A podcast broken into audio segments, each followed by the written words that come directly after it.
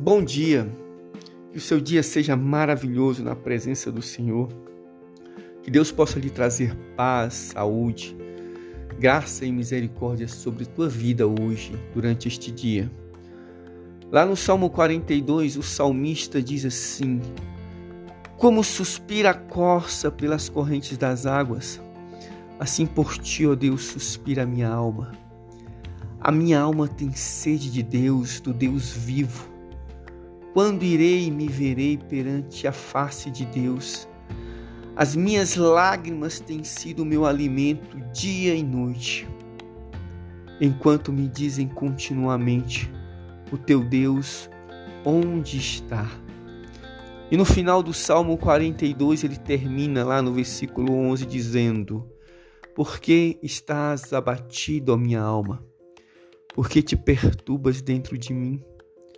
Espera em Deus, pois o ainda louvarei a Ele, meu auxílio e Deus meu. O salmista, ele clama pela adoração a Deus. É um clamor de um homem suspirando pela tão amada casa de seu Deus. E ao mesmo tempo é a voz de um cristão espiritual sobre abatimentos ansiando pelo renovo da presença divina, lutando com dúvidas e medos, mas ainda permanecendo pela fé em Deus vivo. Como suspira a corça pelas correntes das águas, assim por ti, ó Deus, suspira a minha alma. Davi estava entristecido. Ele não buscava o sossego e não cobiçava a honra, mas desfrutava e queria desfrutar da comunhão com Deus. Era uma necessidade urgente da sua alma. Para nós é natural ansiar por Deus, assim como um animal anseia e tem sede. A nossa alma, ainda que os nossos sentimentos sejam dolorosos, podemos aprender com este versículo que a avidez dos nossos desejos pode ser uma súplica a Deus. Assim como a alma do homem tem sede por Deus, é normal que um animal tenha sede pelas águas. A minha alma tem sede de Deus. Esteja certo de que o seu coração não tem escassez de Cristo em tarefa alguma. E lá no versículo 3 diz assim: As minhas lágrimas têm sido o meu alimento dia e noite. Um alimento salgado, mas saudável para a alma. E quando o homem chega às lágrimas, às constantes lágrimas, lágrimas abundantes, lágrimas que enchem o seu cálice, ele está em avidez de fato. Talvez tenha sido bom para ele que o seu coração pode abrir os cofres. Há uma tristeza seca muito mais terrível que os lamentos chuvosos. Mas o diabo ele trabalha para dissociar o cristão do seu cabeça, Cristo. O teu Deus onde está?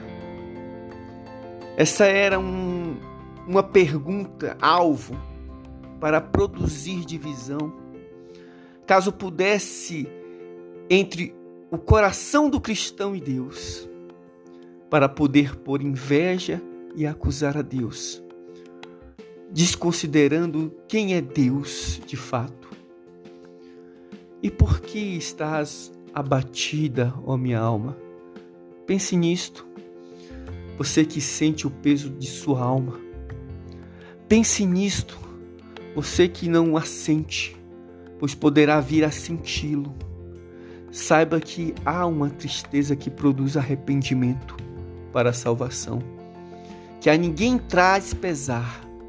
E novamente saiba que há uma tristeza que produz morte. É o que o salmista quer dizer com este versículo. Por que estás abatida, ó minha alma? Espere em Deus Espere em Deus.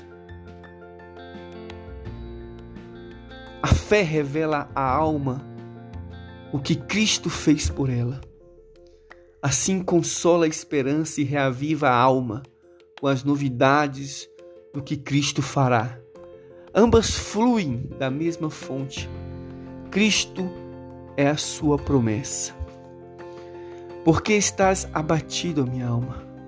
Por que te perturbas dentro de mim? Espere em Deus, pois ainda louvarei a Ele, meu auxílio e Deus meus.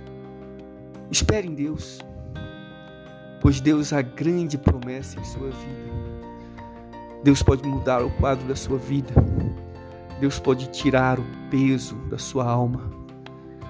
Ainda que sua alma esteja abatida, pense nisso. Ainda que o seu coração esteja trancado, ainda que o seu coração esteja entristecido, chore na presença do Senhor.